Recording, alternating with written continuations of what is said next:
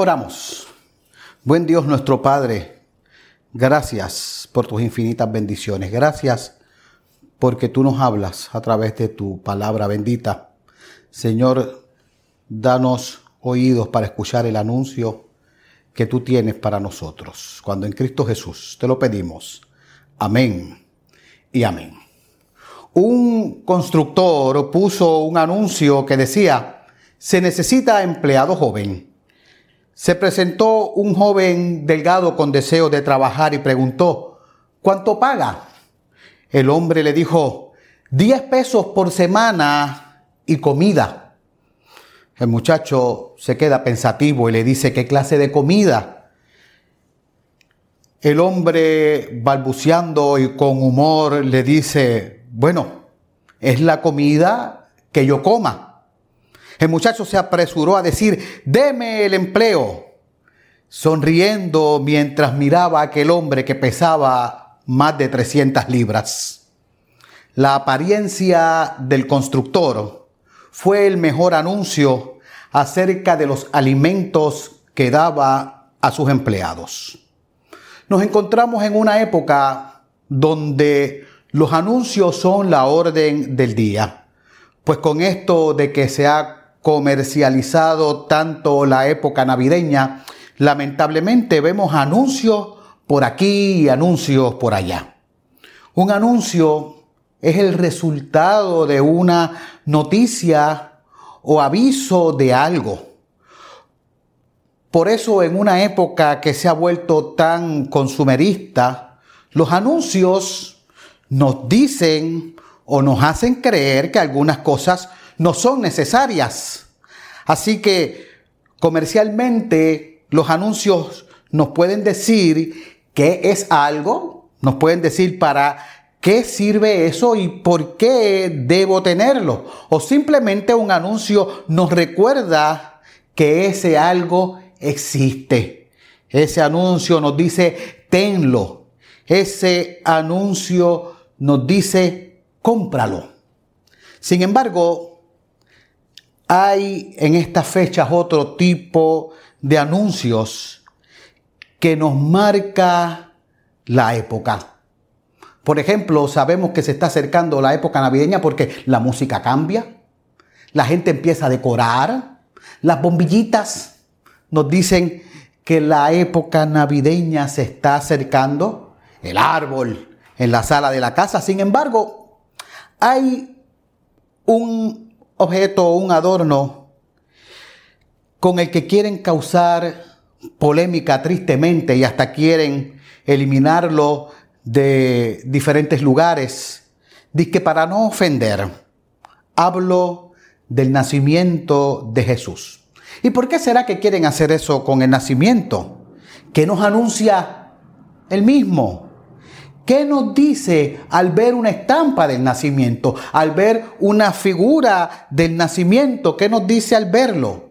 Y más importante aún, ¿qué nos anuncia la Biblia acerca de él? Durante este mes de la historia del nacimiento hemos estado hablando y tocando el tema del anuncio. Primero el anuncio a María, luego el anuncio a José y más adelante específicamente la próxima semana vamos a ver el anuncio a los pastores, pero podemos intentar hoy encontrar anuncios en el nacimiento. ¿Qué nos puede anunciar o qué nos puede decir a nosotros el nacimiento de Jesús?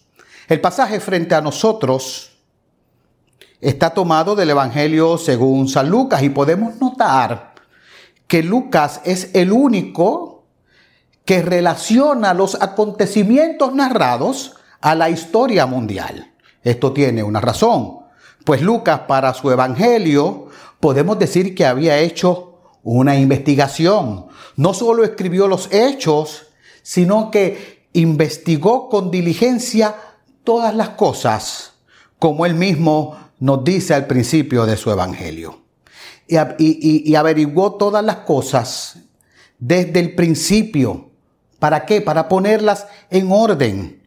Y como su mensaje estaba dirigido a un público griego, y estos estaban tan familiarizados con la situación política, Lucas escribe entonces todo este tipo de detalles. Y nos comienza diciendo que en aquellos días se promulgó un edicto de parte de Augusto César. ¿Cuál fue? Que todo el mundo fuese empadronado. Es decir, para que fueran inscritos o contados en un censo, como el que se hizo en este año aquí en Puerto Rico, a diferencia de que en el que se hizo aquí iban a nuestras casas y tocaban puerta por puerta para asegurarse de que uno estuviera inscrito. Eh, pero en Lucas las personas tenían que viajar. Incluso se nos da detalles de cuando se hizo el primer censo. Se dice que cuando Sirenio era gobernador de Siria. Y aquí tenemos el primer anuncio del nacimiento. El nacimiento de Jesús es real. Se da en un lugar en específico, se da en un lugar real. Se rodea de acontecimientos que son también reales, acontecimientos que sí ocurrieron. Un edicto, un censo, no fue parte de la imaginación de nadie, no es parte de la mitología, fue real. Y en un momento histórico real, en el edicto del censo. ¿Y con qué fin se estaba haciendo este censo? ¿Para qué era este censo? El censo romano cumplía con dos propósitos. En primer lugar, ayudaba al reclutamiento militar, pero para esto los judíos no, no tenían que servir al ejército romano. Pero en segundo lugar, el censo ayudaba a la recolección de impuestos y esto sí los judíos no podían evitarlo. Así que vemos que en este nacimiento real no se da en la nada, se da en medio del edicto, como dijimos, de Augusto César. Me gustaría que nos detuviéramos un momento aquí para saber quién era Augusto César. Augusto César era el sobrino nieto de Julio César, prácticamente fue su hijo adoptivo, de quien adoptó entonces su nombre César, ya que el nombre real de él era Octavio. Y fue entonces Augusto César el primer emperador de Roma. Y tenemos que notar algo bien importante aquí. Augusto no era un nombre, sino era un título. Era como decir rey, como decir emperador, dictador, entre otros. Títulos que Octavio había rechazado y se puso Augusto. Pues este título tenía un significado religioso, era un, tenía un significado de respeto, un significado sublime, majestuoso, altamente reverenciado. Y con esto Augusto César buscaba deificarse a sí mismo. Quería llamarse divino, ser una deidad. Y como las autoridades romanas eran consideradas dioses, Augusto César al ser el primer emperador, quería ser o se creía Dios. Y aquí podemos ver otro anuncio cuando vemos el nacimiento. Observamos el gran contraste entre el hombre pecador y su deseo de querer usurpar el lugar de Dios, el querer exaltarse a él mismo el querer desear tener posesiones, palacios, tesoros, el deseo de querer el poder para estar por encima de los demás y dominar a sus semejantes y por otro lado, ese Dios que realmente es todopoderoso, no escatimó ni se guardó nada, sino que se dio, se entregó el que realmente es todopoderoso, se vació para ser uno como nosotros. Deja ese lugar de gloria y viene al mundo de manera humilde. Y vemos entonces cómo Augusto César, con su edicto, creyendo en su poder y dando su orden, hace que todo el mundo se mueva, que todo el mundo vaya a su lugar de procedencia, a su lugar de nacimiento y José y María no fueron la excepción. Y debemos tener nuevamente en cuenta aquí algo importante. Este decreto de César Augusto salió en el tiempo de Dios, de acuerdo a su plan perfecto para traer a su Hijo al mundo. Y con esto debemos reconocer que Dios siempre tiene el control de todo. Nada se escapa de su soberanía. Augusto César podía ser soberano sobre el imperio romano. Sin embargo, sin él saberlo, servía a los planes de Dios, el soberano del universo, para cumplir sus propósitos eternos. Por lo que José y María fueron a la ciudad de Belén. El gobierno forzó a José a recorrer una larga distancia con María, quien iba a tener su bebé en cualquier momento, solo para pagar un impuesto. Pero para los planes de Dios se estaba cumpliendo la profecía de que el Mesías iba a nacer en la ciudad del rey David. Y sería también el Mesías descendencia de la línea real. En la ciudad de Belén nació el rey David, el rey más grande que tuvo el pueblo israelita. Ahora en Belén nacerá uno que es mucho más grande que David, el Mesías prometido. El nacimiento aquí nos da otro anuncio. Nos anuncia la fidelidad de Dios. El nacimiento nos anuncia que Dios es fiel a sus promesas, que en Él yace el cumplimiento de la promesa de un Salvador, tal como se había profetizado. Y estando allí en Belén, nos dice el texto, que llegó el momento de dar a luz al niño. Y nos dice que su madre lo arropó en pañales y lo acostó en un pesebre porque no había para ellos lugar en el mesón. El nacimiento de Jesús fue de una manera muy distinta a la que yo creo quisiera tener cualquier familia, ni las familias judías ni las familias actuales.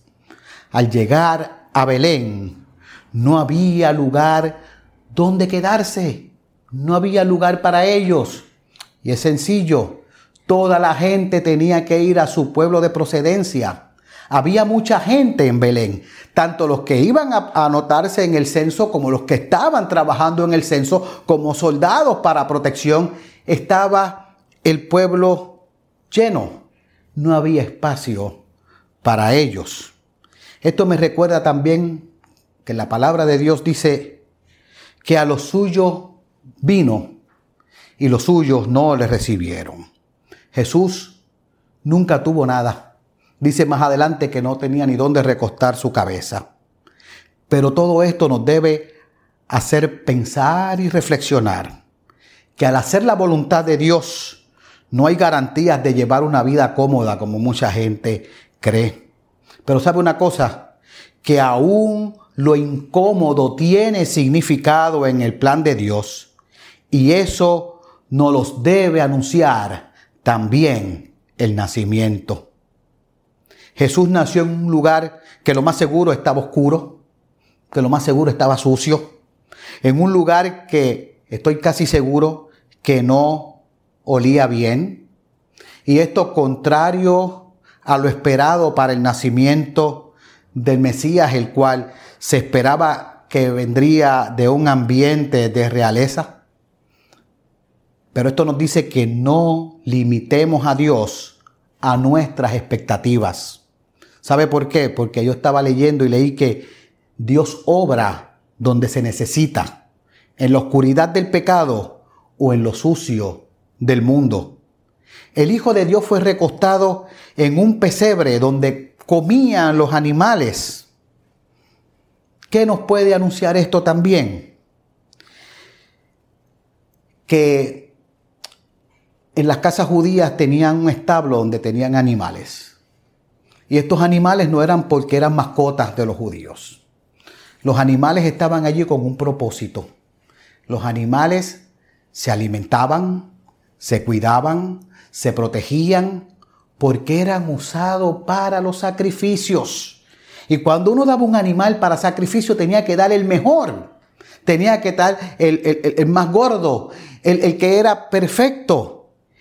Y allí entonces en los establos tenían lugares donde comían los animales para mantenerlos bien para cuando fueran llevados a los sacrificios. Jesús fue puesto allí en el lugar donde comían los animales. ¿Y qué nos hace recordar esto? Que Jesús, estando allí, era el Cordero perfecto de Dios, el que se fue a entregar en sacrificio por nosotros, el que se iba a entregar en sacrificio perfecto. Hemos visto tantas cosas que nos anuncia el nacimiento de Jesús. Anuncia la fidelidad de Dios, anuncia la realidad de Dios que vino a este mundo, nos anuncia la sencillez de que Dios se identifica con nosotros. Y a veces siento que solo ponemos el nacimiento como un adorno de la Navidad.